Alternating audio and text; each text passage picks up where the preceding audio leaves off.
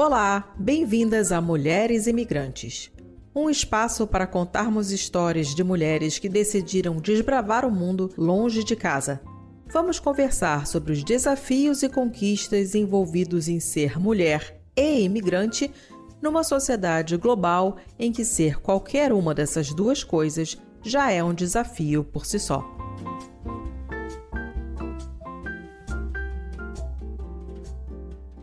Olá, mulheres imigrantes! Eu sou Bárbara dos Santos, paulistana da Zona Leste, imigrante em Brisbane, Austrália, há 16 anos.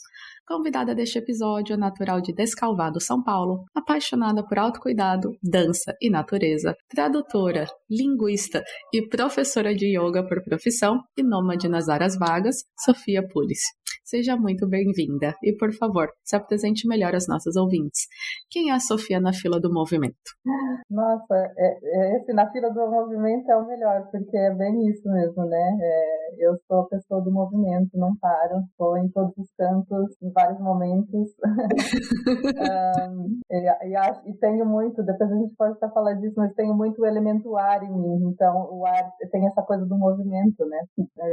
Dentro do, do Ayurveda, que é uma das das, das, medicinas que eu estudo, tem essa coisa das pessoas terem os elementos, terem elementos água, terra, fogo, ar, né, os cinco elementos, e eu tenho muito ar, então é, é, é muito essa coisa do movimento, não consigo ficar parada num lugar só, então adorei. Bom, a Sofia é basicamente isso que você falou mesmo, é tradutora, linguista, é, viajo muito, já morei em vários lugares, morei muitos anos na Austrália, hoje moro em Portugal, é, apesar de ser tradutora e linguista, estou também nessa outra área do autoconhecimento, do yoga e agora também estudando a Ayurveda e fazendo disso a minha base de vida, minha filosofia de vida mesmo. Então, falando em movimento, vamos lá no comecinho desses movimentos.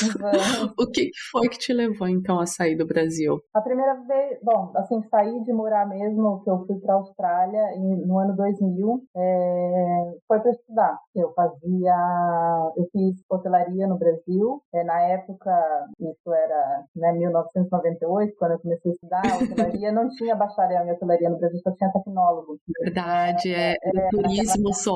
Era é. turismo, mas mesmo turismo, acho que tinha um ou dois cursos que eram bacharel, assim, não era uma coisa popularizona que nem é hoje, né? E aí, na Austrália, tinha uma faculdade em Sydney, em Manly, aquele castelo que tem em Manly, uh, que tinha parceria com, a, com o Senac, onde eu estudava. Então, para fazer o bacharel, terminar o bacharel uh, na Austrália. Então a gente fazia os dois anos de tecnólogo no Brasil e aí podia transferir e terminar a faculdade com um bacharel na Austrália. E foi por isso a primeira vez que eu, que eu fui, né, que eu saí para morar. É, tive a sorte e o privilégio de ter um pai que podia bancar, porque a gente sabe que estudante internacional fazer bacharel na Austrália não é uma coisa barata. Isso que naquela época o dólar, comparado com agora, tava uma beleza, né? É, pois, pois. E aí foi a primeira vez que eu, que eu saí assim para morar. Já tinha viajado antes algumas vezes, mas para morar mesmo foi a primeira vez, com 20 anos de idade. Então, a escolha né, do lugar então que você iria foi basicamente baseado numa escolha de, de estudo, que você queria muito então seguir essa área, e aí foi tentar achar onde que eu tenho esse lugar no mundo, e tá balançando a cabeça aqui que não. Então, como foi então? É, é curioso, porque assim, foi na faculdade no Brasil, fazendo hotelaria, a gente tinha uma tinha aula de inglês, né, na faculdade, e a gente tinha que fazer um, uma palestra, dar uma, uma, uma palestra em inglês para mostrar o seu, o seu conhecimento speaking, né, de, de, da fala de inglês. E aí era em dupla, e aí você tinha que fazer sobre algum destino no mundo. E a menina que era minha dupla, ela tinha passado um mês na Austrália, assim, nas férias, fez um curso de férias. Ela falou, ah, vamos fazer de Sydney, porque eu tenho um monte de, de folheto que eu trouxe de lá, tal, não sei o quê. E aí ela trouxe o folheto pra gente se preparar, pra gente montar a apresentação. E a hora que eu abri aquele folheto, via Bahia de Sydney, assim, via Sydney Harbour, eu falei, eu tenho que morar na cidade. Não sei, foi uma coisa assim, instantânea. Foi um chamado. Foi um chamado. Até então a gente não sabia, eu não sabia que tinha esse acordo com a faculdade é, na Austrália. E aí foi assim, uns seis meses depois, cinco meses depois, a faculdade na Austrália veio dar uma palestra lá no Senac para falar que tinha esse acordo. Eu falei, gente, não, é isso. Caramba! É, é isso. Então, assim, foi um, um óbvio que foi essa conjunção de, tipo, é, ter a faculdade que tinha um acordo, mas foi uma coisa muito ali, é esse o lugar, entendeu? Tem que estar lá. E muito curioso, porque quando eu cheguei em Sydney, para mim parecia que eu já tinha morado lá, eu sabia andar nas ruas, é, naquela época a gente não tinha GPS que a gente tem hoje, Nossa, né? nem um pouco. Nada. Mas eu, eu meio que tinha essa noção, assim, de onde ir, eu me dava super bem, assim, na cidade, assim, é, era muito, muito curioso, assim, sempre tive uma ligação muito forte. Caraca, que incrível. É, é, é interessante nessa coisa de conexão, que você chega no lugar e já se sente em casa, mesmo nunca tendo estado lá. Não, nunca tendo estado lá. É, é muito interessante isso, é muito interessante. Bom, a senhora não fica mais do que dois anos, né? em um lugar, já morou em inúmeras cidades e países. Antes de eu fazer a, a pergunta que eu quero, lista pra gente, então, para os nossos ouvintes, por onde você já passou nesse mundo, nesses últimos 15 anos. Né, vamos lá, ver se eu lembro de tudo. Mas, bom, Austrália. Eu tenho a colinha, eu tenho a colinha aqui. É, Austrália em três estadias diferentes, né? Então, eu, na Austrália eu morei em Sydney, e em Sydney também morei em vários lugares diferentes, é, na Gold Coast uh, e em Adelaide, Adelaide, na Austrália. Aí, é, no Brasil, começando, né? No Brasil, eu morei, óbvio, onde eu nasci, de Salvador, morei em Rio Claro, que foi onde eu cresci. Morei em Águas de São Pedro, que foi onde eu fiz a faculdade de hotelaria. Morei em São Paulo, que é onde eu, eu estudei. Um tempo também fiz, comecei a fazer faculdade de letras, já que depois eu, eu parei. E morei em Campinas, agora na pandemia, que eu estava no Brasil, morei em Campinas. É, então, esse é, esse é o lado do Brasil. Um, aí eu morei na Itália, alguns meses na Itália, tem um que mora na Itália, eu, eu morei lá com ele. Morei em, em Bali, é, antes da pandemia. É, eu saí da Austrália e aí passei um tempo na Itália, é, umas semanas na Itália, e eu fui morar em Bali. E aí a pandemia bateu, eu tive que sair da, da, de Bali. Não tive, não, decidi sair, achei que era a melhor, a melhor alternativa na, na época pandêmica. Tem mais algum lugar? Eu acho que é isso. Falta na Suíça aí. Ah, falta na Suíça, eu morei, eu morei na Suíça também. Só não lembro mais, eu precisava ter essa colinha, porque é, tem que pensar por ordem cronológica, aí eu vou lembrando. É, e na Suíça, né, nesse meio tempo aí, eu, eu tive um, um namorado também, um ex-namorado que era metade suíço, ele conseguiu um emprego na Suíça, e a gente foi, quer dizer, ele foi pra Suíça primeiro, eu fui depois, é uma longa história, mas é. Uhum. E aí, por fim, então, Portugal, e na época que a gente começou a se falar, você estava em Lisboa, mas agora tá em Sintra. Já não tô mais em Sintra. Pelo amor de Deus, gente, eu não consigo que papo aqui com o negócio. Eu escrevi minha pauta já falando que você tá em Sintra. Mulher, onde é que você mora agora? Nem eu queria isso, mas é, a, a, vida, a minha vida acontece nesses movimentos, assim, né? Eu mudei realmente para Sintra, eu mudei para Portugal em abril do ano passado, fiquei lá até, até novembro, e aí eu mudei para Sintra, e a ideia era ir numa casa, aluguei uma casa com uma amiga, a ideia era ficar lá, e a gente mudou para casa, quando a gente entrou na casa, a casa era cheia de mofo, assim, não dava para ficar, tipo, a gente entrou nos quartos para colocar as nossas coisas, não dava para ficar. É questão de saúde mesmo, gente. É questão né? de saúde. E quando a gente foi ver a casa, a gente foi duas vezes ver a casa. O pessoal que estava para alugar a casa era um casal que ia viajar e ia alugar a casa pra gente. Eles, tipo, tinha vários incêndios na casa, a lareira estava ligada, cheiro de fumaça. Então a gente não, não viu, não sentiu o cheiro. E aí quando a gente entrou na casa tem tudo isso e a gente começa a olhar nas paredes, no armário e tal, não cheio de mofo. Ficamos lá acampando na sala uns dias decidimos sair, porque não faz sentido, né? Fora umas outras coisas, a casa estava imunda, a gente passou um dia e meio limpando a cozinha, ele está na casa do perfil. Saímos e fomos para um outro lugar, fomos para uma, é, eu achei uma tipo uma comunidade de yoga e que também era muito bacana, minha cara, e aí cada um tinha o seu quartinho e tinha cozinha compartilhada, é, lavanderia compartilhada e tal tudo. Uh, mas também passou assim uma semana, a parede começou toda a ficar cheia de mofo, porque sim, é uma área muito úmida, é de fato muito úmida. Você anda na rua, você vê os musgos, as casas, tem tudo musgo e tal, e chove muito. Mas nesse lugar não deu pra ficar. Eu perdi bolsa, eu perdi fone de ouvido, eu perdi brincos, eu perdi. Foi assim, uma questão de duas semanas, eu comecei Nossa, a jogar mas coisas fora. Em tão pouco tempo. Em pouco tempo, em pouco Uhum. tempo. E limpei lá a parede três vezes com tipo antimofo, solução de vinagre com bicarbonato de história, pensa tudo que você pode fazer para é, eu começava a vir de novo, começava a vir de novo. Aí meus livros começaram a ficar todos enrugados, aí eu lembrei dos meus passaportes, meu, a, aba do meu passaporte está toda enrugada. Falei, gente, eu não vou ficar perdendo documento. Daí tive que sair, tive que sair. Enfim. Aonde agora? Agora eu tô num, num, num lugar, eu tô pro sul de Lisboa. Então, tipo, é, tem Lisboa e aí tem a ponte, tem a parte do sul, tem a ponte uhum. da Caparica e depois abaixo da costa da Caparica tem a, a Charneca da Caparica, que é uma outra costa, que é tudo interligado, né? Então eu tô na Charneca da Caparica. Agora, uma amiga minha aqui que tem uma, uma casa de dois quartos e, e aí eu já sabia que aqui também ela já mora um pouco aqui mais tempo, então já sabíamos que aqui não tem ovo, não tem essas coisas. Eu falei, eu já não dou conta mais dessa intensidade, né? Foram dois meses lidando com o mofo, perdendo coisas e não conseguindo fazer a direito. Então, aí agora estou aqui, numa outra área. e aqui pretendo ficar, viu? Não estou pretendendo sair agora, então. Pelo menos por dois anos. Pelo menos até, até o, o, o movimento, o soprinho do ar me levar para outro canto.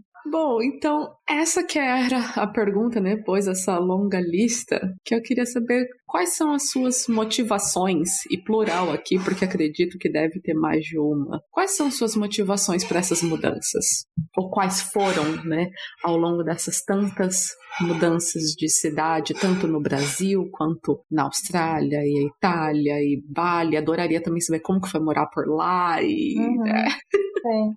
Olha, eu falo que assim, tem muitas dessas mudanças que não são programadas. Não é uma coisa assim, tipo, ah, eu vou fazer um planejamento e estou indo morar naquele lugar. Portugal teve, porque eu estava no Brasil e eu não, não, não sou uma pessoa que já tenho vontade de morar no Brasil. Fui para passar a pandemia e já sabia que queria sair. E aí queria vir para um lugar que não tinha é, questão de visto, né? Que passei vários anos na Austrália é, e batalhando pelo visto e tal, e não consegui. E aí falei, não quero, eu quero um lugar eu não preciso lidar com visto. E eu tenho passaporte italiano, então é, a Europa seria mais bem-vindo nesse, nesse aspecto, né? E fui tirando alguns países, né? Países muito frios, tá, não sei o quê, e Portugal estava com essa, esse cenário de nômades digitais, essa coisa bem internacional acontecendo. Eu falei, Portugal pode ser uma opção, vou, vou começar por lá e ver se, se rola. Então, esse houve um pouco mais de planejamento, assim. Mas, por exemplo, a Suíça não houve planejamento, era o meu ex-namorado, a gente nem estava junto na época, ele conseguiu, a gente tinha terminado, ele conseguiu esse emprego lá, e a gente voltou para lá, a gente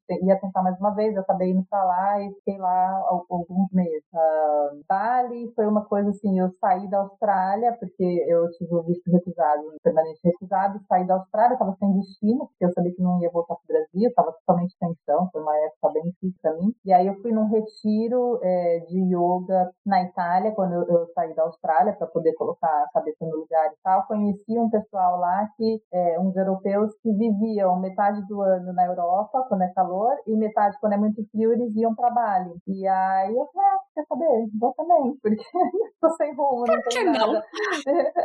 e o meu emprego, tipo, permite, né? É, vou para lá. Então, assim, não, não foi uma coisa programada. Na verdade, eu comprei a passagem, assim, num dia, dez dias depois estava lá, sabe? Assim, é, é uma coisa bem, bem assim. E alguns outros lugares, né, foi, foi para estudar, como às vezes eu voltei para a Austrália, na verdade, de, de, a terceira vez foi mesmo que eu queria batalhar pelo visto. É, Itália, porque eu, eu não, de novo, estava no Brasil e já sabia que o Brasil não era um lugar para mim, e como eu tinha um tio na Itália, eu ah, vou tentar lá e ver se é. Então sempre teve alguma coisa assim, vou buscar um lugar que, que faz mais sentido para mim. E acho que nesse processo todo também teve muito essa coisa de buscar. Uh, acho que como eu, eu tenho muito essa coisa do movimento internamente, muita instabilidade interna, buscar uma, uma estabilidade através de um lugar. Foi um processo bem interessante, sabe? E aí, nessa onda de buscar lugares, eu entendi que, na verdade, a estabilidade tem que estar dentro de mim. Né? Eu tenho a instabilidade do movimento, mas eu posso ter a estabilidade na minha rotina, nos lugares onde eu estou e, e ter os meus próprios processos estáveis. Então, foi um aprendizado ao longo dessa jornada para entender essa estabilidade nessa instabilidade. Acho que eu comentei alguma coisa isso. É. Uhum. Nossa, gente, que lindo isso. E super gancho para uma pergunta que eu escrevi aqui. que nessa inconstância da vida de imigrante, cheia de mudanças que você leva, quais são suas ferramentas para se sentir, entre aspas, aqui, em casa, por onde você fica ou por onde você acaba passando um tempo? Para mim, a primeira coisa, assim, eu gosto sempre de achar um cafezinho bacana, assim, que eu me sinto em casa, que tenha comidinhas gostosas, né? Eu, eu é, gosto de coisas né, veganas, vegetarianas, então, assim, tenha essa pegada, que tenha um ambiente legal, que eu possa trabalhar, levar o meu computador para trabalhar. Então, assim, eu sempre vou num lugar, eu tento achar, sempre que eu tô, chego num lugar, eu tento achar um lugar assim, e lugar, achar uma vendinha, alguma coisa com produtos também orgânicos, né? Aqui, aqui em Portugal chamamos de biológicos. Então, uma vez que eu acho isso, assim, eu, eu, parece que assim, ok, já começa a ter o meu, sabe, o meu movimento. Eu já sei que aqui eu posso comprar comida, e aí vem um pouco a segurança da comida, e eu sei que aqui eu posso ter um lugar que eu também posso ir e, e, e ter um pouquinho de sossego e calma, que é um cafezinho. Então, acho que esses são os primeiros lugares. E natureza, né? Ter um lugar assim, que é perto da natureza, que eu posso ir, possa ir olhar o mar, andar, caminhar no meio das árvores, alguma coisa assim, isso também me traz. Assim. Então, eu tento criar minha rotinazinha ali, a partir do momento que eu crio essa rotina, aí eu, eu fico mais tranquila, assim. E às vezes até, é até esquisito, porque se eu penso que eu tenho que sair, ou se acontecer alguma coisa eu tenho que ir para outro lugar, aí eu meio que, ai meu Deus, eu vou deixar esses lugares, tipo, aí eu dá aquele pesar, assim, sabe? Daí eu tenho que me lembrar também, não, mas eu sei que eu sempre vou encontrar, né? Tipo, lá em Sintra foi muito rápido, até porque eu fui com uma amiga, essa minha amiga que teve essa aventura comigo, ela já conhecia alguns desses né, lugares que ela tem uma cabeça bem parecida com a minha. Eu falei, ah, eu vou deixar isso, será que eu vou encontrar isso lá na Chaneca da Caparica? Meu Deus, porque eu lógico que eu tenho que encontrar, sabe? Já procurei online, já meio que achei assim, pronto. Na primeira semana já estava meio que ambientado onde ia e os diários não estavam. E a mesma coisa nos outros lugares. Bali também foi assim, chegou lá, tinha meu, meu cafezinho, restaurantezinho favorito, essas coisinhas assim, meio que traz uma, uma, uma segurança, uma estabilidade, eu sinto quando eu estou. E fora isso, a minha própria prática interna, né, de é, pessoal, de, de autocuidado, com yoga, oleações e outras coisas que eu faço para mim mesma, uma rotina matinal e tal. E antes a gente entrar no assunto yoga, é, uma outra pergunta em relação a isso é e criar amizades e laços e vínculos, né? Como que se dá é, esse movimento para uma pessoa que está em constante movimento? Eu tenho, eu acho, acho, que nesse processo todo, eu sempre aprendi muito a fazer amizade muito fácil. Eu tenho uma naturalidade assim, de fazer amizade, mas também nesse processo eu aprendi a desapegar muito fácil, uhum. é, porque acho que a Austrália, a Austrália é um bom, é um bom, uma boa escola para isso, de qualquer forma, né? Para quem mora na Austrália sabe, são muitas pessoas que vêm e vão, né? Então, os primeiros anos é sofrido, você encontra, né, conhece pessoa, cria vínculo, a pessoa decide ir embora, a pessoa muda de cidade por causa do visto, a pessoa, né? Então, assim, tem isso, mas aí depois de um, de um tempo você vai aprendendo a lidar com isso. Você encontra pessoas já sabendo, né, vai criando esse vínculo sabendo que a pessoa pode não estar mais presente na sua vida ali, pelo menos fisicamente, né? Então, mas eu sempre tive essa facilidade, assim, eu tenho uma, uma amiga em Sydney que é dos Bahamas e, e ela fala, ela fala, nossa, você tem muita cidade, você vai me ligar quando a gente você já tá comigo, assim, e, e pra mim é meio que natural, assim, sabe? É, mas eu tenho essa cabeça do, do desapego, assim, tipo, não, não tem uma coisa, ah, eu tenho. E óbvio, né? Hoje, assim, acho que um pouco mais, mais madura e também passado um pouco mais de tempo, eu fui criando amizades que eu tenho, que eu tenho esse vínculo mais duradouro, esse vínculo mais duro, pessoas que são parte do meu esporte, que não necessariamente estão ali fisicamente. Então, eu tenho um amigo que a gente conversa toda semana. Toda semana a gente tem um, uma call e a gente, né, troca ideia e, e conta coisas da vida e tal. Então, ele é a minha rede de suporte. E tem outros E onde que ele tá? Ele tá em Adelaide, né? E tem, tem outros amigos. Tem uma outra amiga em Adelaide também que frequentemente a gente fala. Tem uma amiga em Sydney que a gente fala. Tem uma amiga da Escócia também que é, a gente também fala com frequência, que inclusive mês que vem vem visitar. Então, assim, é, vai criando amigos assim também ao longo, ao longo do, do mundo. É, é isso. Mas eu tenho uma natureza também, Bárbara. Acho que eu tenho uma natureza muito. Eu fico muito bem sozinha. Apesar desse movimento, eu fico muito bem sozinha. Eu gosto de solidão. Acho que é, tem uma, uma questão até um pouco da pegada do yoga, da meditação. Eu gosto de fazer as coisas em silêncio, sozinha. O barulho me, me perturba muito, o ruído, muita gente. Então, assim, é natural também, tipo, eu ficar bastante tempo sozinha, mas também quando eu vejo, eu ali tem as pessoas, sabe? É, para encontrar. E a dança, né? Você falou no começo que eu gosto de dançar, eu também também falei, é, eu danço salsa cubana, é sempre um lugar muito bom para conhecer gente. Então também outra outra coisa que eu faço chegando nos lugares é buscar um lugar onde tem aula de dança e aí eu já começo a me conectar com pessoas, né? Ou um lugar que tem a meditação e aí eu, eu me junto com as like-minded people, né? que têm os mesmos interesses, tá? Então sempre acaba aí fazendo algum vínculo, pelo menos onde eu tô ali, né? E como que foi então que a professora, é, professora, a tradutora e a linguista se envolveu no mundo da yoga e foi tanto ali, né, no meio que acabou virando professora e aí se imergiu demais ainda que agora aprendendo sânscrito e tá do, do nossa senhora. Sim, sim.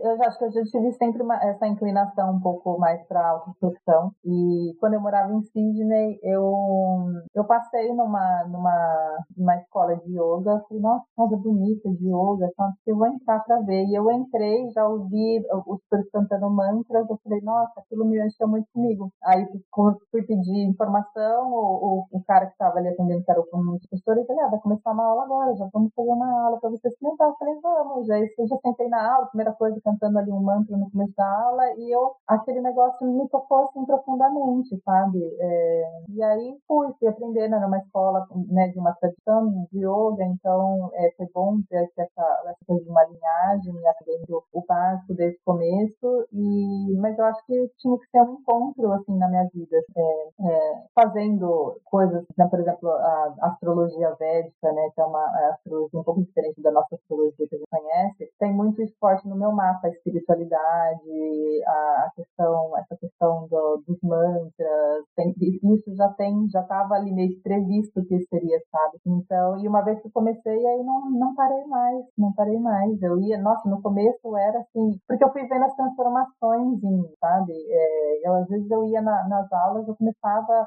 a chorar, mas chorar assim, de tipo, de tirar bloqueios, eu via que eu estava me transformando, sabe? Tinha uma coisa ali muito importante acontecendo. É, então foi um processo, e esse processo de observar, né, de, de ter esse poder de presença, de estar ali é, fazendo uma aula, seja de yoga, que a gente conhece hoje como né, a parte física, mas seja a aula de yoga que vai um pouco mais além disso, né, com mantra, com meditação, com respiração e tal, e ter essa presença, então, foi, foi uma coisa assim, para mim, pô, não podia ser de forma diferente, sabe? Tinha que ser dessa forma. E aí foi, depois de um tempo, daí eu decidi estar, né, era o caminho também mais natural, era, era estudar, começar a estudar é, mais formalmente, porque ali, quando você está fazendo aula e imersa no ambiente ali, você está se estudando, né? É uma coisa meio que empírica, mas aí fazer uma coisa, um caminho mais, mais formal mesmo, de dar teoria, e dar coisas, né, dar aula e tal, então foi por esse caminho aí.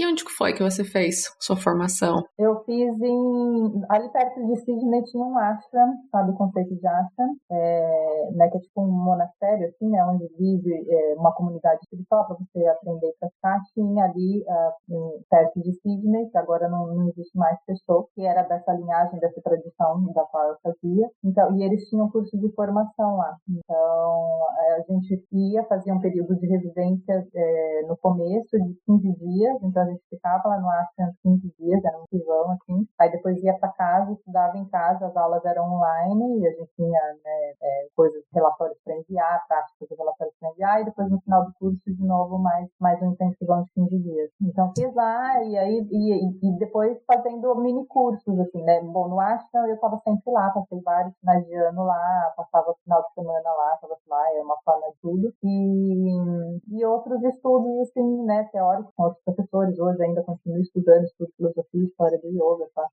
um avançado de yoga, então é isso. Nossa, Sidney foi um chamado mesmo, né? Foi um super chamado. Eu falo que é a época de ouro, assim, até quando eu lembro desses encontros com as pessoas lá do yoga, tinha uma comunidade de bhakti, assim, do yoga do mantra, da devoção, assim, muito forte, assim, a gente encontrava muito, fazia muito encontros, foi, assim, foi, foi bem, bem importante, assim. Tanto é que depois, quando eu voltei para a Austrália a segunda vez, e aí voltei para Gold Coast, foi um choque, porque eu não tinha isso. Eu demorei bastante tempo para me acostumar, que não tinha Sidney, não tinha comunidade, não tinha esse chamado, tinha outras coisas lá que daí eu aprendi a, a incorporar, mas é, e aí quando eu fui para Adelaide eu já estava até mais tranquila em relação a isso e encontrei uma outra comunidade em Adelaide também foi super importante nessa minha jornada atual e tal. Mas Sidney realmente teve um peso assim muito, um chamado muito grande. E Bali, como foi morar lá, né? Que tem tanta gente, né? Igual você mesma disse, né? Os europeus aí que passam seis meses lá, seis meses cá, tentando ter o melhor de ambos os mundos é, todo esse hype, né, toda essa coisa aí que a galera acha, nossa, ai, morar em Bali, meu Deus, maravilhoso. Como que é mesmo? Compartilha com a gente aqui.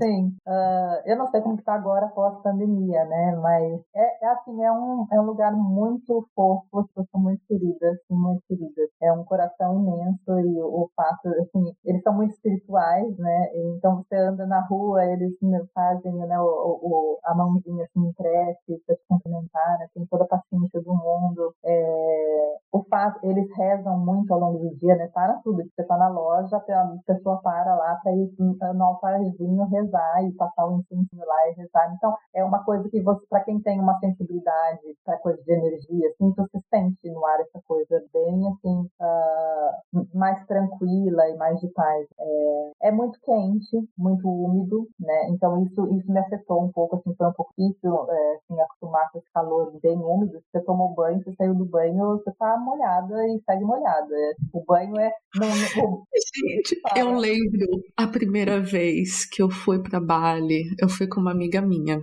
A gente ficou num, numa dessas pousadinhas, assim, que era quarto privado, tinha ventilador de teto, mas não tinha nem água quente. A primeira, o, o banheiro era dentro do quarto, né? Então era uhum. privativo. A primeira que tomava banho e tal, quando a outra entrava no banheiro, era aquela, sabe, uhum. aquela cena assim, tipo, que você abre a porta, vem aquele fumaceiro, parece uma sauna. Sauna, uhum. Não tinha água quente no nosso chuveiro. Esse era o nível. É, é assim mesmo.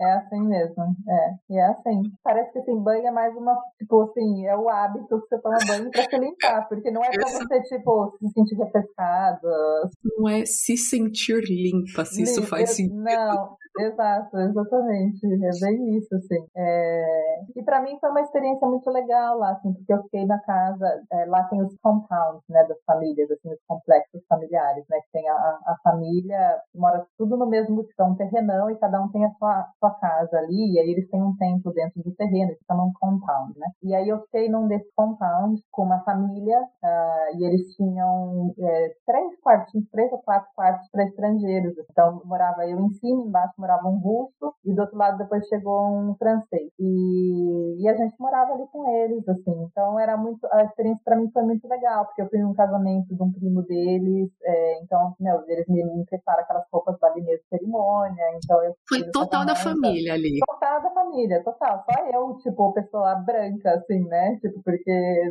não, não tem os traços balineses, né? Então é, é até engraçado, assim, você estar tá nesse outro, nessa outra posição, você chegar chegar lugar, você é a pessoa diferente, né? Tipo, é, não sabia nada dos maneirismos, né? O que, que você faz com casamento balinês, né? Aí eu seguia a mulherada, tipo, nem me comunicava, elas muitas não falavam inglês, mas elas apontavam para mim, aí eu fazia igual, tipo, agora tem que fazer isso, aí eu fazia também, sabe?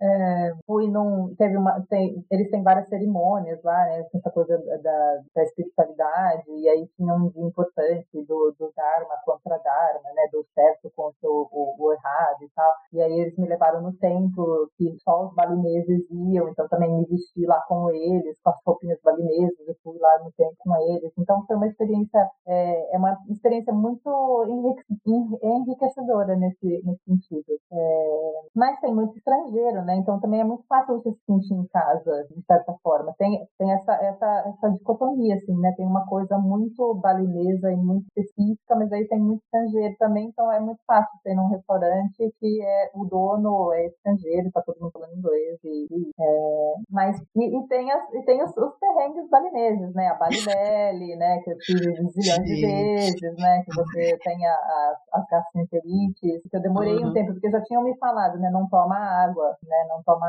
água tal. Mas aí eu, não, não tomo água, só tomo água quente, só tomo chá e ainda continuava tendo. Aí fui descobrir que era por causa das frutas, porque é, você tem aqueles espaços para você fazer massagem, que é super barato, e aí eu ia... Maravilhosas. E, são maravilhosas. É, e ali na, no, no compound onde eu, onde eu morava, eles tinham, que era aberto para o público, mas eles davam desconto para a gente que morava lá. Então, tipo, seria muito baratinho, era assim, questão de 5, 9 dólares, coisas assim, uma massagem de uma hora. Só que eles dão uma frutinha no final, quando acaba a massagem, eles vêm com a fruta para você comer, né? Eles dão um chazinho e uma fruta. E eu comia a fruta. E aí depois também os meus amigos me falaram, não, mas eles lavam a fruta com a água corrente, então acaba ficando ali as, as bactérias e tal. E aí eu aí depois aprendi isso, aí também não, não comia as frutas, me oferecia, eu agradecia, não comia. Aí parei de ter, então teve esse.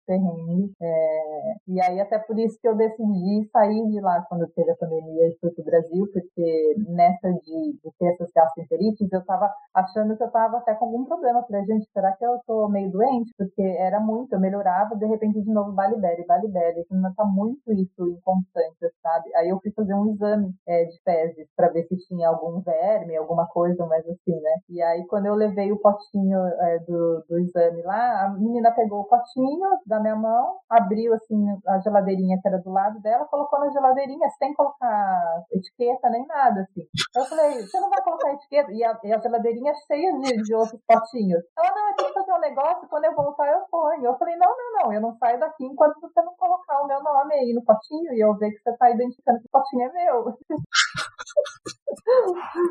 E essa era uma das melhores clínicas e clínicas para estrangeiro, tipo, não era uma clínica pública, sabe? Era uma clínica para estrangeiro, eles falavam inglês e tal, tudo. Eu falei, imagina como que é a, a, clínica pública, né? Aí quando a pandemia bateu e aquele desespero, a gente não sabia o que estava acontecendo, a Itália naquela bagunça que estava, a gente morrendo, sabe? eu falei, imagina se isso acontece aqui e eu tenho que ir para o hospital público, alguma coisa, não dá, tipo, se eles não conseguem, né, nem, nem fazer direito os exames de teses, né? Aí até por isso foi uma das decisões que eu decidi voltar para o Brasil. Eu falei, pelo menos no Brasil, se tiver um estado de calamidade de saúde pública, eu sei que o Brasil é um pouco melhor que isso, né? É, então...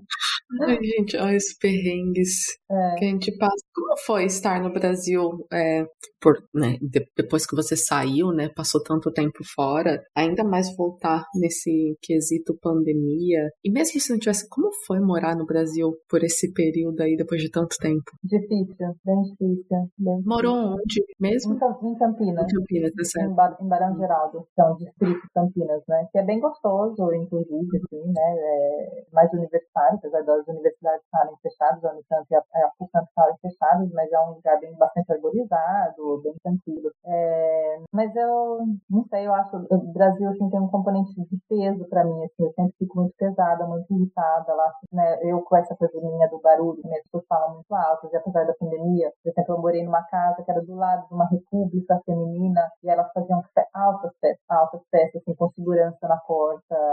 É... Exato, na pandemia, na pandemia. Aí ligava pra polícia, tipo, a polícia, mas é, quantos carros tem na rua? Não importa quantos carros tem na rua, entendeu? A gente tá, tipo, não importa. Eu importa que são três horas da manhã, não consegui dormir. Tem, tipo, acho que moravam 11 meninas na, na República. Eu falei, se cada uma convidarem três pessoas, já são mais de 30 convidados na festa, entendeu? E para ter um, um, segurança na porta. Então tinha tudo isso, assim, é, essa coisa, né, da falta desse, desse respeito com o próximo, assim, é bem, eu acho, bem estressante, assim, do Brasil. Mas foi um período, por ser pandemia e eu estar mais reclusa, né, eu, eu, eu fiquei mais reclusa e eu precisava desse tempo que eu tinha saído da Austrália, né, tinha feito processo. Quando eu fui trabalho, eu estava ali também vivendo outras coisas, né, essas coisas interessantes para viver em Bali, então também não tive muito tempo para interiorizar e fazer o luto da Austrália, que eu tinha saído da Austrália, então foi importante eu estar ali no Brasil. Mas para morar, eu já sabia que, tipo, a pandemia. Eu, eu fui, na verdade, achando assim, a pandemia vai durar, o quê? Três, quatro, cinco meses e aí já saio, né?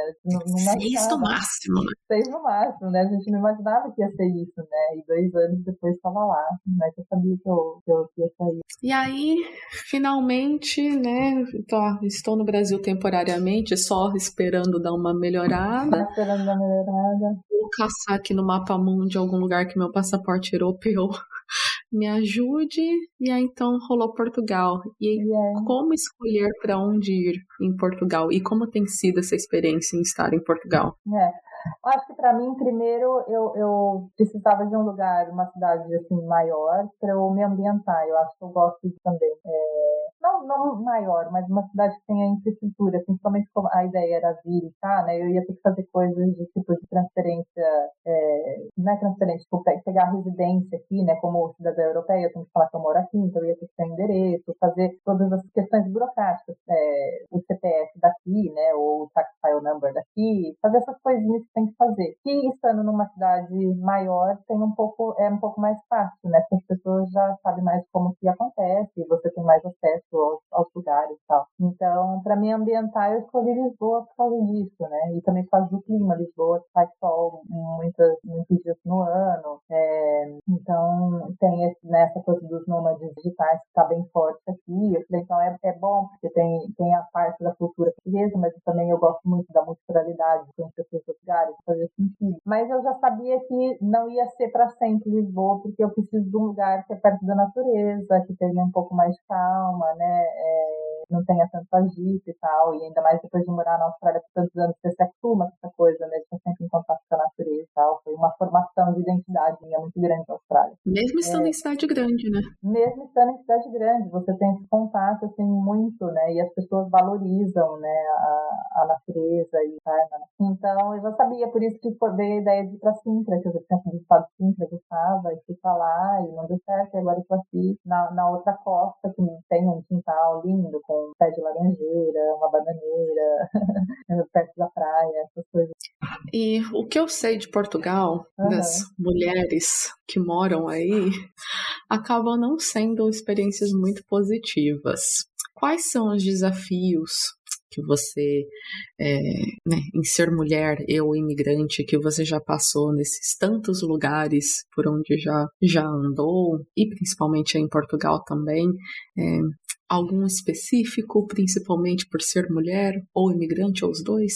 Vou falar no geral primeiro, nos vários lugares que eu já passei. É, eu acho que além de ser mulher imigrante ou viajante, né, é, eu acho que tem um, um, terceiro, uma terceira coisa aí que adiciona que é ser brasileira, é, ser mulher brasileira, né? Às vezes é, eu já, já, senti muito isso, estar conversando com a pessoa. Eu quando eu falo inglês eu não tenho sotaque brasileiro, é, então as pessoas não, não não se ligam que eu sou brasileira brasileira já assim falando, mas aí depois pergunta de onde eu sou e eu falo que eu sou brasileira, quando está conversando com um homem, muitas vezes a atitude do homem muda, né? Nossa, a, a, fisionomia, gente, fisionomia assim é, é instantâneo, né? É instantâneo. A mudança no olhar. A mudança do olhar, às vezes quer começar a tocar, né? É, eu como danço, por exemplo, né? Também tem isso, eu danço e as pessoas, nossa, mas você dança bem, de onde você é? Do Brasil. Aí a próxima vez que já vem chamar pra dançar, já quer dar umas encoxadas, sabe? Já tem umas coisas assim. Uma deslizada de mão um pouquinho mais é, desnecessária. Você já vê uma sensual, dá uma sensualizada, sabe? Isso é, é bem é bem chato. Aqui eu ainda não senti isso, acho as pessoas aqui bastante respeitosas, assim, por enquanto, é, em termos de mulher brasileira. É, tem o desafio de que eles são, assim, no geral, tá? Eu não gosto de, de rotular, assim, no geral, que a gente percebe, que eu percebo, tem uma... Eles são um pouco mais rudes, assim, né? No, falar, assim, é, não tem muita paciência, né? Então, às vezes você tem que, ok, tem que... Ou você deixa pra lá, ou você meio que enfrenta, sabe? Tipo, ah, mas eu perguntei isso por causa sabe? Não precisa ser grosso comigo, eles são, são meio grossos. É, acho, acho que é um pouco mais aí. Tem uma questão que eu acho que às vezes eles estão um pouco cansados de brasileiro também, um pouco cansados. Tipo, ah, em Portugal não se fala assim, né? Porque o, o, português é muito diferente, né? Então eu já tive situações que eu tipo, pedi uma coisa de um jeito, ah, mas aqui em Portugal não se fala assim. Tá, mas eu também falo português e no meu português eu falo assim, sabe? E outra, você entendeu, né? Exato. Exatamente, sabe? Então tem essas, essas, essas coisinhas, assim, que às vezes, tipo, ai, cansa, sabe? Mas também, com o tempo, eu acho que eu tô aprendendo assim, ai, deixa pra lá e segue, sabe? Segue e, e deixa a pessoa ser mal-humorada aí. É, é um pouco, me, me, me, parece que é um pouco parte da cultura, assim, não sei se faz parte do, do histórico deles, com que eles já viveram, faz esse peso, faz essa carga um pouco mais, é, tudo é muito, é, eles são novos, tem uma coisa que... Mas isso pra mim não pesa pesa, assim. Eu sei que para muitas pessoas pesa, muitas pessoas, né, que, que tem, mora aqui, tipo, não, é muito pesado, não, não é para mim. Para mim, tipo, ah, eu ouço, eu, ah, ok, tá tudo bem. e você trabalha como professora de yoga por aí também? Ou como que funciona? Porque tradutora Pode ser online, o negócio você falou, Portugal está sendo um hub aí de nômades digitais, por conta da qualidade de vida e tal. E a professora de yoga, ela dá aula online, ela dá aula em loco? Então, eu, na pandemia, eu, eu demorei muito tempo para começar a dar aula, né? Apesar de eu ter feito minha formação em 2017, 2017, e ter continuado estudando, eu sempre disse assim, não sei se eu, se eu quero dar aula, ou não, não sei se eu, não é que eu não sei se eu quero dar aula, não sei o que eu exatamente eu quero ensinar do yoga, porque eu nunca me vi uma professora dessas de estúdio que vai lá e dá aula de tour e tal. Nunca me vi essa professora. Na pandemia, aí eu comecei a ensinar, e aí eu comecei a dar aula de Yoga Nidra, que é relaxamento profundo, uh, meditação e pranayama, que são as, as respirações, né, os de respiração. Então eu fazia esse combo assim, dava online. Então até tinha é, alunos de, da Austrália que fazia, eu dava aula à noite, então dava para o pessoal do Brasil e da Austrália. Mas aí, quando eu vim para Portugal, eu parei com isso para depois eu continuo e agora eu, dou, eu falo que eu dou aula em on, on demand, assim, se tem uma demanda eu dou. Por exemplo, é, o ano passado eu fiz uns encontros para tradutores, é, uns encontros também, dei, dei um pouco de aula de postura, dei meditação, eu, eu, na verdade eu chamei de autocuidado, aula de, não foi cuidado, autocuidado, foi cuidado consciente, alguma coisa assim, eu chamei, mas na verdade eram, eram as técnicas de yoga, então eu dei aula de yoga nidra, eu dei aula de meditação, eu dei aula de aspirações e tal, dei, dei um pouco de aula de posturas, mas voltados para tradutores, não tem essas duas, que eu sei como que tradutor é, né, tipo, o, o tanto que demanda uhum. o trabalho do tradutor e como que o yoga pode ajudar isso. Então eu fiz vários encontros com eles assim, sabe? É, esse ano também eu, eu mandei uma proposta para me apresentar num congresso de, de tradução, também vou dar exercícios para os olhos, exercícios de respiração para tradutores, fazer um link também como isso afeta o sistema nervoso e a produtividade. Então eu vou, se aceita, eu vou dar uma palestra nesse congresso também na Holanda. Então eu, eu vou fazendo assim. Gente, que incrível, Sofia. e eu gosto de, de, ensinar, assim, né? Você tá lá no meu Insta, é, eu gosto de passar as informações assim, que eu aprendo no dia a dia. Eu gosto muito do, do, que eu falo do yoga fora do tapetinho, né? Yoga não é só ali da postura, é o dia a dia, o que a gente faz, as interações com a gente comum. Então, é, eu, eu passo bastante isso, assim, né? O que eu, o que eu vejo, o que eu vencio, o que eu experiencio, e eu faço essa ligação com o yoga e boto ali nos posts, sabe? E, e para mim é um prazer isso, assim, é uma forma para mim de eu ensinar e eu recebo feedback, assim, pessoas, sabe? Que me mandam é, mensagem privada, falam, ah, obrigado, você ajudou muito. Às vezes eu até penso em desistir, falar, ah, isso não tá ajudando ninguém, porque eu não tenho um estúdio onde as pessoas vai, aí eu sempre, aí vem alguma mensagem, assim, nossa, aquilo que você escreveu, nossa, me chamou muita atenção que eu tô precisando disso. Ah, que bom, então é, eu tenho que continuar fazendo isso, sabe? É. Não, eu gosto disso também. É, dessa coisa de uns insights que a gente tem, né? Tipo, às vezes tô na terapia, tô ali com aquela coisa que tá quase que ruminando, aí de repente você tá numa situação completamente fora daquilo, mas você, nossa, faz é levar essa coisa para fora né? Então, no seu caso né, da yoga, levar para fora da, da prática uhum. em si uhum. da yoga para o uhum. mundo real, que aí você, caramba, tem uhum. um total. E aí que, de certa forma, populariza mais o, o contato e o conhecimento para né, práticas diferentes, para mostrar para as pessoas que, ah, Yoga não é só aquela coisa do, do namastê, de usar roupa de lycra e beber chá verde ou ficar de jejum 20 horas por dia e ser gratiluz.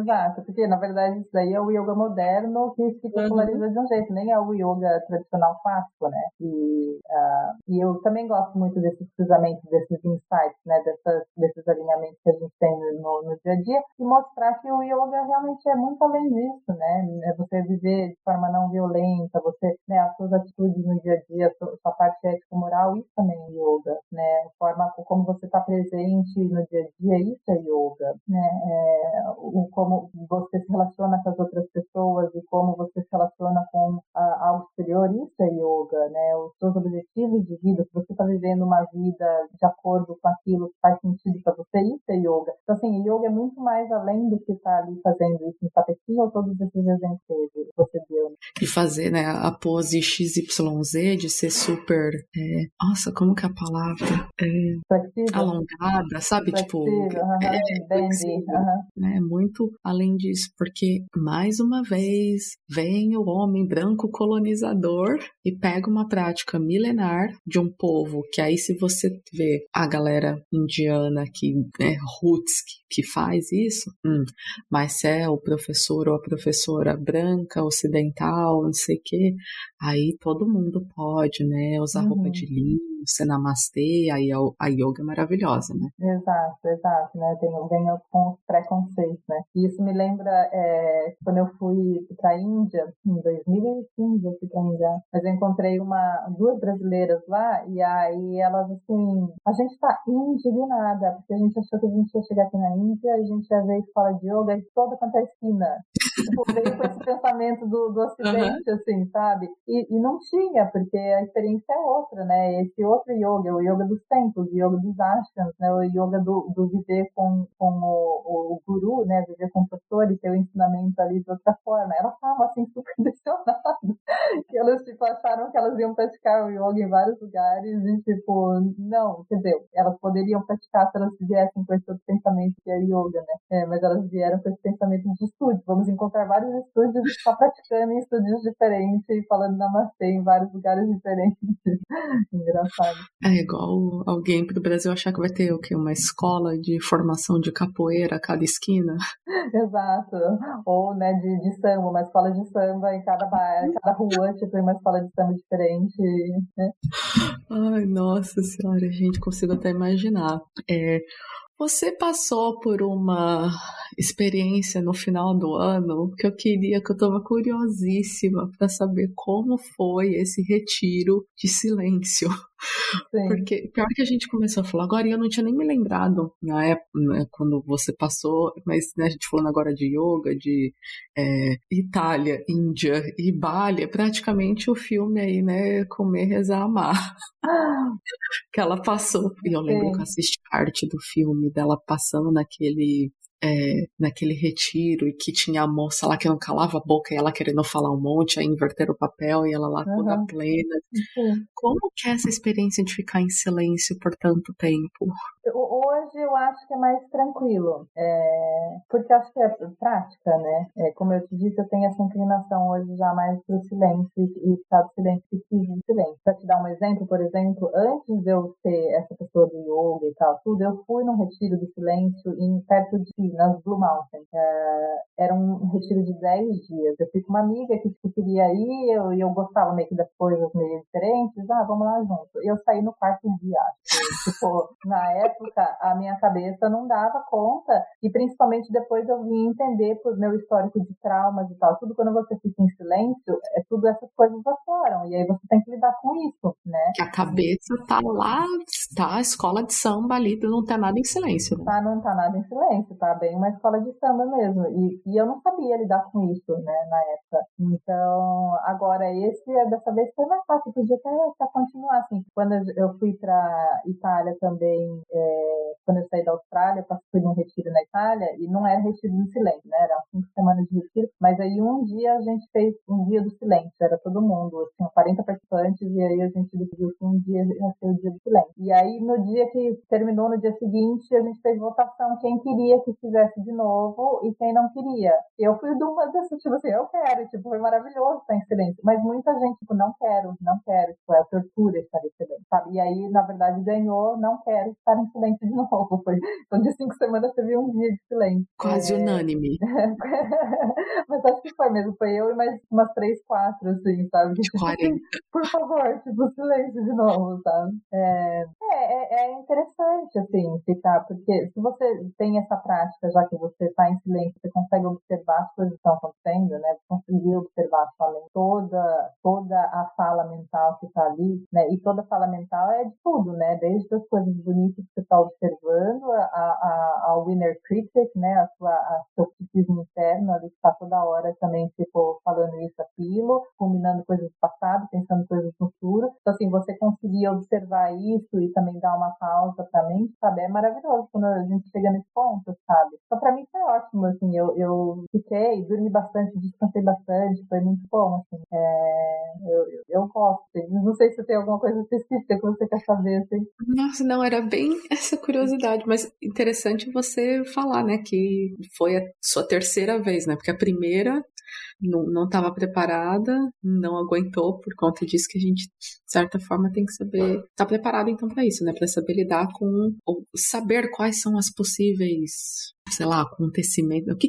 que, que acontece, né? Tipo, ah, que, quais são as vozezinhas ali que não vão se calar? Uhum. Ou que elas estão sempre ali falando, mas por estar tá tudo em silêncio ao redor, então a gente consegue escutar Sim. melhor e como lidar com elas, né? Exato. E tanto é que eu falo, assim, né? É, eu já postei algumas vezes no, Insta e, e, e, sou uma grande é, advocate, sabe? Eu, eu gosto de falar isso, porque assim, meditação que a gente fala, né? Tem essa coisa da meditação, maravilhoso, meditação, quem tem problemas emocionais é ótimo. Tá. Não, meditação não é para todo mundo. Porque se a pessoa tem um histórico de trauma muito, muito grande, muito intenso, que ainda não curou, não, não conseguiu lidar, ficar em silêncio pode ser pior, né? Porque a pessoa vai ali entrar em. Porque às vezes você está em meditação, está em silêncio, essas coisas passaram mesmo. As coisas estão ali abafadas, vem consciente, né? E fazer todo, junto com todas as práticas de yoga que a gente faz para fazer mais consciência, né? Para jogar mais luz nisso. Então, uh, meditação não é bom para todo mundo. Você tem que se conhecer e saber se realmente é bom para você. Né? Às vezes você vai sentar ali, quantas pessoas já não ouvem falar, sentou ali para fazer meditação e começou a ter ansiedade? Não é à toa que está tendo ansiedade, porque está vindo de coisa, né? No mundo louco, produtivo que a gente vive, sem, tipo, tá toda hora cheio de distrações, né? Trabalhando o tempo inteiro, depois com o celular o tempo inteiro, todas as coisas de mídia social. Aí você tem um momento de, de silêncio, pode ser realmente muito confrontante, muito ansioso mesmo, trazer essa ansiedade à tona, né? Se você não tiver os recursos para poder encarar isso ou trabalhar isso, pode ser mais traumático ainda, né? Ou pode, pode ser pior ainda. Então, é, tem isso. E para mim, não foram só. Teve esses três encontros mais formais de silêncio, mas ao longo desses anos todos, eu tive, por exemplo, né, nessas experiências no Ashram, por exemplo, sempre tinha é, o silêncio à noite, por exemplo. Então, depois do jantar até o dia seguinte, depois do café da manhã, silêncio. Ninguém, ninguém conversava com ninguém. E ainda eu fazia, muitas vezes que eu ia, quando, no, nas refeições tinha mesas separadas para quem queria estar fazendo as refeições em silêncio. Então eu também sempre ia para essas mesas, então eu fazia as minhas refeições em silêncio. Então teve uma preparação ao longo dos anos, junto com isso, terapia, né? Faço terapia há anos e terapia para lidar com todos esses traumas que, que, eu, que eu passei, que eu tive, uh, para poder chegar nesse ponto que eu tô agora. Então não é uma coisa que assim, né? Ah, cheguei ali e, e, e Acordei plena, hoje, não sai, eu não é, falo nada, eu tô ótima. Exato. Ou tipo, ah, faço yoga há 10 anos, então sento ali e consigo ficar em silêncio. Não, teve tipo muito trabalho, entendeu? Envolvido e muito, muito entendimento como minha mente funciona para saber, ok, posso, posso sentar ali agora e, e ficar em silêncio e, e, e, observar tudo isso, sabe? Alguma dica para pessoas igual eu que a grande dificuldade de fazer meditação, seja guiada ou não, aquela ali que fica aquelas vozes na, na cabeça ali, vai para lá e volta para cá, que você não consegue focar na respiração direito. Uma, duas, três, quantas dicas de ouro você tiver? Vai depender caso a caso, né? Tipo, tipo de meditação, tipo de pessoa, tipo de ambiente e tal. Mas, assim, o que eu posso dizer é, assim, começar com um pouco, né? Essa ideia de, tipo, ah, vou sentar e vou meditar por 20 minutos, meia hora, sabe? É, e você tem essa cabeça que é super agitada, não vai conseguir, vai ter distração mesmo. Entendeu? Começa pouco, começa com um, dois minutos por dia, entendeu? Senta ali, se sente plena, ou vendo sua respiração, ou qualquer seja o objeto que você está usando, sabe? É, e e, aí vai aumentando aos poucos, sabe? Uma vez que. Porque senão você sentar ali 20 minutos e só se sentir frustrada, você não vai voltar a fazer, né? Então é melhor você começar com um pouquinho. Não mesmo. Não vai voltar é. a fazer. Então é melhor você fazer um pouquinho, ok, consegui dois minutos, eu passei, meu, 15 dias agora, eu sempre medito dois minutos, fico ali em silêncio, me vendo, tá ótimo. Depois aumenta para três, aumenta para cinco e vai aumentando, sabe? É, momentos do dia também. É, tipo, fazer isso no meio do dia, quando você, a cabeça está super agitada, que você já viveu um monte de coisa, já olhou um monte de coisa, é, tem, tem trabalho para fazer e tem coisa para cuidar, pode ser mais difícil mesmo, porque a cabeça está mais agitada, né? Então, talvez escolher um momento, por exemplo, de manhã, é, logo que acorda, se você acordou mais tranquila, que a cabeça ainda não teve os estímulos externos, também pode ser interessante para fazer experimentos. Ou antes de dormir, eu não gosto de fazer antes de dormir porque eu acho que já passou muito tempo para mim dormir. Antes de dormir, eu gosto mais de respiração do que de uhum. meditação. Então, um foco assim, é, um pouco mais. É, então, também tem isso. E o tipo de meditação, né? Tem é, talvez colocar mais âncoras, né? Que a gente chama, tipo, a âncora, né? O foco num objeto. Você mencionou a respiração. Não consigo estar ali olhando a respiração. De repente, ter a respiração e um mantra. Ter duas coisas para prestar atenção. De repente, contar as respirações nos dedos. Então, você está na respiração, você também está contando nos dedos. Então, você está sempre trazendo a, a mente para um, um, ponto só. Ou a respiração, ou vários pontos caso, mas você está sempre é, se distraindo, é, voltando a atenção quando ela se distrai. E ter paciência. Ter paciência, porque a natureza da mente humana é essa. A natureza da mente humana é essa, está toda hora nessa conversa. Né? Ela não vai desligar de uma hora para outra, né? Nem a intenção não é que simplesmente não tenho mais atividade tal, né? Que nem eu falei, eu fui lá no retiro e consegui observar todas as coisas, mas ainda tem atividade mental, né? A gente está toda hora sendo estimulado. É... Então, ter paciência, que vai, vai ser assim mesmo, vai, vai, vai ter os dias, mas aí eu me lembro e volto, volto o pensamento para a respiração, para o dedo contando, para o mantra, seja lá o que for, né? Outra dica, se eu puder te dar mais dica, outra dica, fazer, fazer atividade física antes, fazer alguma coisa para cansar o corpo, né? E cansamento, que daí a gente tira essa energia mental e leva para o corpo, e aí na hora de sentar, a, a energia tá mais, tipo, não tá tanto na cabeça, também pode ajudar. Coisas que cada um vai ter que ir experimentando e, e vendo. E, tipo, exercício não precisa ser uma prática super vigorosa, né? Pode ser uma yoga, né? Uma postura de yoga, pode correr, sair para correr, voltei, sentei ali, agora vou ficar um minuto de silêncio, sabe?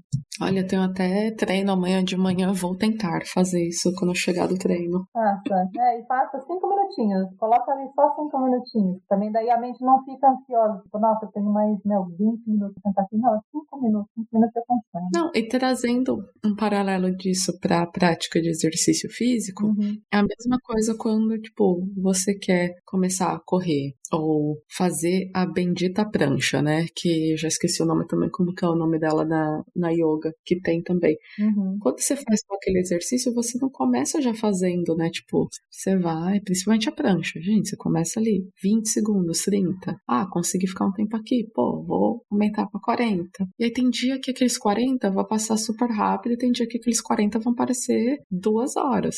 Uhum. Exato. É uma prática, né? Por isso que é uma prática, né? E acho que uma outra coisa também para ter em mente, né, é, é, assim, a meditação, não necessariamente a gente precisa estar ali todo, todo dia fazer e sair zen. Não necessariamente essa é, é, a, é o objetivo dela. O objetivo é a gente trazer esse, esse, essa qualidade de observador, essa mente que observa as coisas que estão acontecendo, ao invés de embarcar nesses pensamentos, nessa loucura que a, a própria mente cria. Né? E aí a gente consegue trazer isso para o dia a dia. Né? Quando a gente está tendo uma discussão com alguém, em vez de a gente ser reativa, a gente entra nesse campo de observador, ok, consigo conversar agora de um outro estado, né? Então a meditação não necessariamente tem que fazer ali para sentir zen ali, mas ela vai, vai te trazer benefícios para o seu dia a dia, sabe? Então tem isso em mente também, deixa a mente ser louca ali, só observa, observa e tá tudo certo, entendeu? Isso vai ajudar no seu dia a dia você observar outras questões.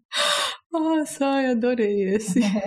Já sabendo a resposta para essa pergunta, mas eu gostaria muito de saber é, o que que. Acho que nem você sabe, mas tudo bem, né? Bom, vontade de voltar para o Brasil permanentemente não tem, né? Já que sua vida é tão baseada ali, né, no, no movimento, como e onde você se vê ali, uma Sofia de 60 e poucos anos, sabe? Já meio, talvez, grandes aspas, se aposentando, né? Naquele tradicional coisa da palavra.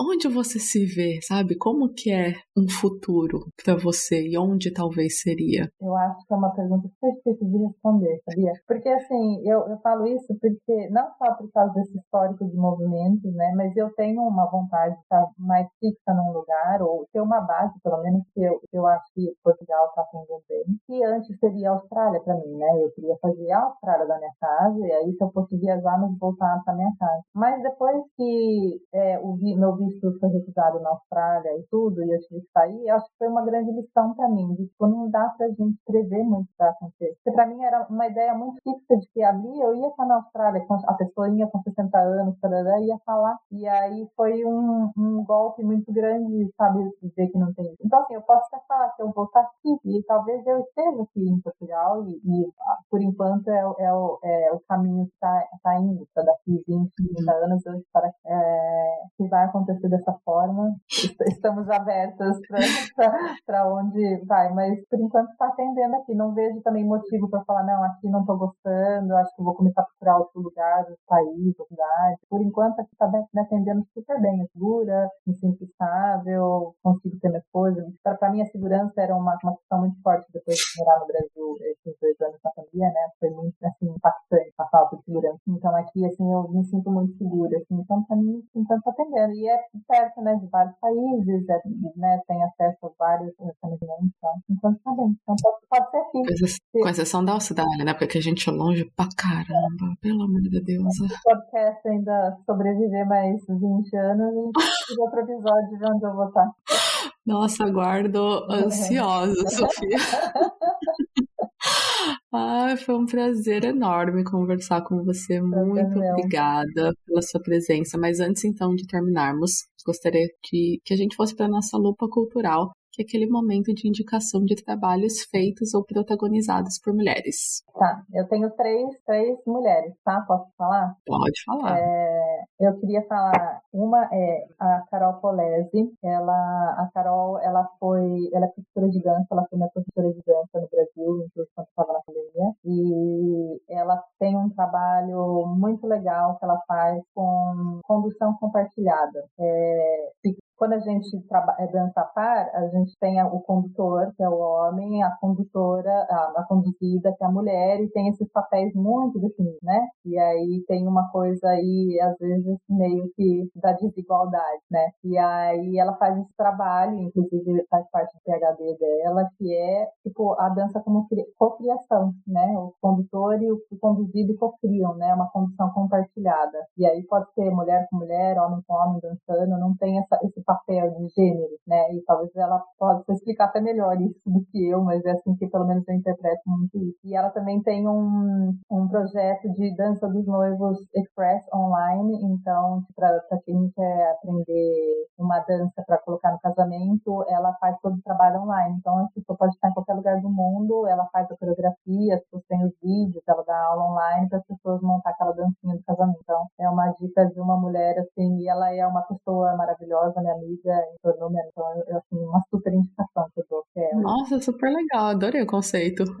Muito legal. É, a outra é a Bruna, da NutriChef Marmitas, aqui de Portugal, de Lisboa. Ela é uma nutricionista e ela faz marmitas é, saudáveis, é, maravilhosas. É, foi uma ajuda muito grande quando eu cheguei aqui é, em Lisboa, em Portugal também, que tinha as marmitas saudáveis e que eu podia também na loucura do dia a dia ali, precisasse, não, não tinha tempo de cozinhar, tinha essas marmitas dela e elas é, são vegetarianas com opções veganas. Então, temos queijo, ela tem queijo vegano. Então, assim, é, e o fato dela ser nutricionista e ter essa coisa bem balanceada também, é uma super dica para tentar aqui em Lisboa. Nossa, as fotos já tô aqui babando. Sim, maravilhosas, maravilhosas. Uhum. Olha, e um Instagram bonito também, bonito, cara. Bonito, e ela é uma querida, muito fofa, e entrega é, é, a marmita na sua casa, então, muito bom. Nossa, babei aqui, gente. A próxima vez que eu for ao Portugal, vou ter que fazer uns pedidos aí para experimentar, porque é maravilhosa.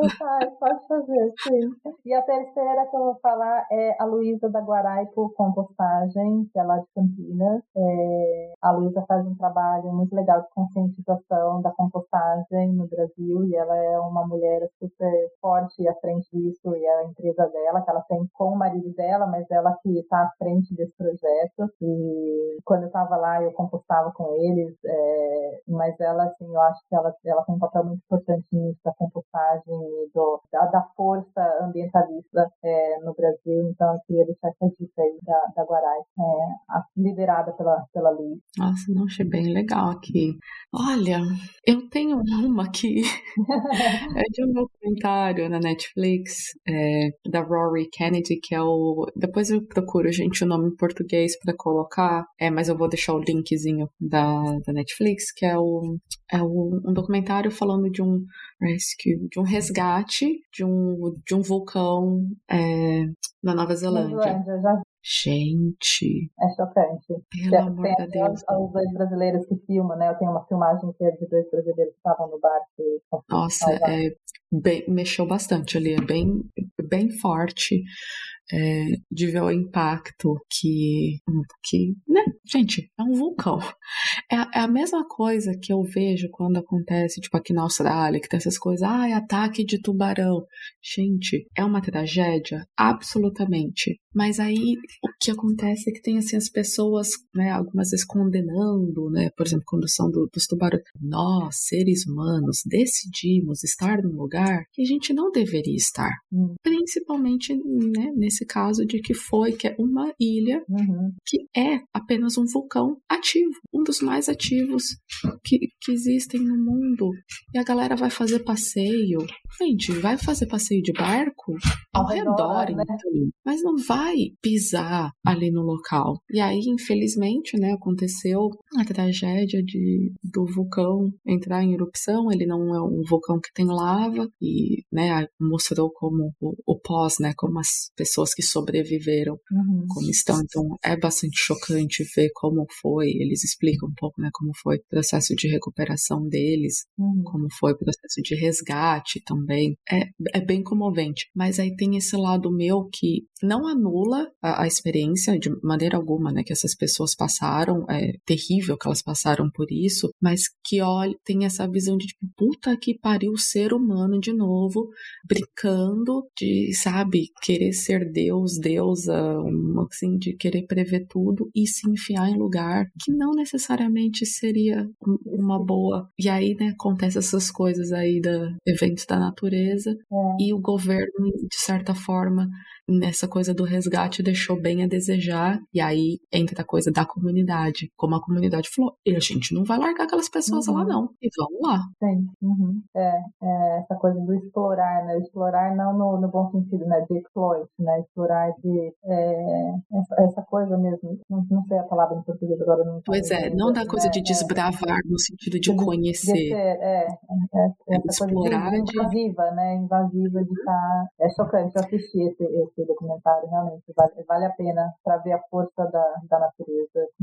Nossa, foi, mexeu bastante. E eu tinha, logo antes eu tinha assistido aquele filme também, The Swimmers. Eu não, tinha. Né, assiste. Nossa, pronto, a gente tá em outra indicação, vou até colocar aqui também. é um filme baseado na história de duas nadadoras que saíram é, da Síria enquanto já estava em guerra e elas eram nadadoras é, buscando o sonho olímpico, né, de entrar, de representar a Síria nas Olimpíadas e foram como refugiadas, acabaram parando na, na Alemanha e conta a história delas. Então, como era a vida é, enquanto estava rolando a guerra na Síria, mas ainda elas não tinham sido afetadas e como foram esse processo de, de chegar como refugiadas na, na Alemanha e a história real, então. História real. É, e elas aparecem, né, tipo, no final do filme, mostra um pouquinho da história delas, né, fotos e tal. E esse filme mexeu bastante comigo que eu não tive, foi tão impactante que eu não tive lágrimas para chorar assistindo durante o filme. Sabe quando você fica tão. Incrédula que você só fica pasma olhando para pra televisão que é tudo real ali, sabe? É, é, a história delas contada mesmo. E aí logo disso, aí uma amiga tinha falado desse do vulcão, eu, ah, vamos assistir. E aí então a pessoa já sai do, de um desse que tá impactada para ir para outro também. Sim, sim. Eu assisti esse do, do vulcão é, depois que eu assisti um que é sobre o resgate dos meninos na Tailândia. Do... Também assisti, é, gente. Foi um do outro, porque eu, eu achei esse dos meninos da Tailândia e me levou para esse aí do, do vulcão. Uhum. Também dois pesados assim em seguida. Nossa, não, complicado. menina, eu não perguntei no episódio inteiro e eu tava até quase esquecendo agora. Suas redes, ah. né? Onde, quais são seus arrobas? Gente, as, as indicações eu vou deixar todo marcadinho aqui e tal, mas onde os nossos ouvintes podem te encontrar? Você quer ser encontrada? Quais serviços você tem disponíveis? uh, bom, a Sofia lá do Yoga, Autocuidado, Meditação, todos esses insights que eu faço tá no arroba sofia.pulice underscore. É, você vai colocar ali também pro pessoal, né, para saber como que soletra o Pulice. E tem o meu Instagram de tradução, da tradutora, que é arroba sofia.tradutora.nat. Acho que é. É, sofia.tradutora.nat. É, que eu sou tradutora NAT, né, é, oficial na Austrália, para quem também está imigrando aí, já fica a minha propaganda para os ouvintes além de tradução NAT. É, tem as suas redes, mas também se jogar Sofia Pulice no, no Google, vocês me acham em algum lugar. Nossa, muito bom. Gente, amei. Vão lá então já seguir a Sofia. Quem ainda não nos segue, vai seguir também. A gente está em todas as redes aí, arroba Mulheres Imigrantes Pode. E super abertas aí para conversa. Vem conversar com a gente também o que, que você achou do episódio, da Sofia, se você já implementou alguma dica então das práticas de meditação, de yoga, de qualquer coisa aí, de autocuidado. É, e se alguém tiver alguma pergunta também sobre isso, pode me, mandar. Eu respondo com o maior prazer, sem dúvida. Ai, muito bom. Bom, de Descalcire para o mundo, Sofia. Mundo. um grandíssimo prazer. Quem prazer, sabe a gente se encontre por aí no mundo afora. Sim, com certeza. Um dia ainda volto a visitar a Austrália, então quem sabe também. Não, vai, será muito bem-vinda aqui em Queensland. Ah, muito obrigada, Bárbara. Obrigada por me receber e espero que o episódio aí inspire outros também, ou ajude, ou traga questionamentos e insights da vida. com certeza. Gente, muito obrigada por quem escutou até agora. Um beijo, até o próximo. Um beijo. Obrigada a todas que escutaram até aqui. Nosso podcast está disponível na maioria das plataformas de streaming e para não perder a notificação de quando sair um episódio novo, não deixe de nos seguir no Spotify. E se você escuta pela Apple Podcast, que tal deixar cinco estrelinhas para que assim cheguemos a mais pessoas? Você pode entrar em contato com a gente através do e-mail mulheresimigrantespod@gmail.com, no Instagram e Facebook por mulheresimigrantespod ou no Twitter por arroba Mulheres Podcast. Este podcast é uma produção independente, e se você gosta do nosso trabalho, pode também nos apoiar financeiramente com o preço de um café, vinho ou uma água no buymeacoffee.com barra. Link disponível na descrição. Obrigada e até o próximo episódio.